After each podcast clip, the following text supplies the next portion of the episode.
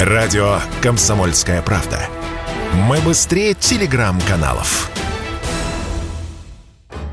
Вот уже почти месяц, с 9 марта, банки лишь покупают валюту у граждан. Приобрести в отделении доллары или евро больше нельзя, во всяком случае наличность. В связи с этим россияне стали вновь продавать и покупать ее частным образом, с рук, практически как в 90-е. Только договариваются о сделках, как правило, не на рынке или у дороги, а через мессенджеры, соцсети, телеграм-каналы, что в нынешних условиях несет угрозу устойчивости валюте РФ и стабильности внутреннего валютного рынка. Это цитата из письма Центрального аппарата Федерации Федеральной налоговой службы в ее территориальные органы. Чем рискует валютный спекулянт, Радио КП рассказал управляющий партнер юридической компании Enterprise Legal Solutions Юрий Федюкин.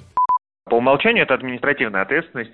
Ну, систематически это может быть вплоть до уголовной ответственности, а за разовую историю это за нарушение валютного законодательства. Собственно, если его, что называется, поймали за руку, то от 75 до 100% суммы а, незаконной валютной операции это будет штраф, который ему выпишет налоговый орган.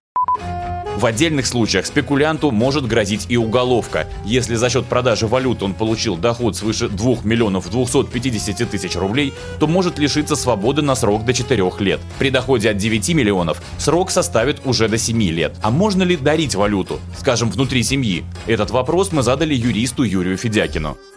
Если там сын отцу или там внук деду подарил, подарить можно, а купить нельзя. Продать сейчас через банки ограничений никаких. Сделка по купле-продаже наличной валюты не через банк, она незаконна в текущих реалиях.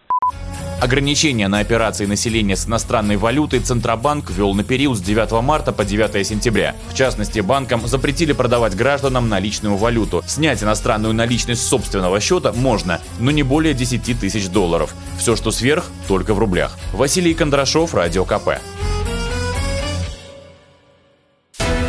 Радио «Комсомольская правда». Никаких фейков, только правда.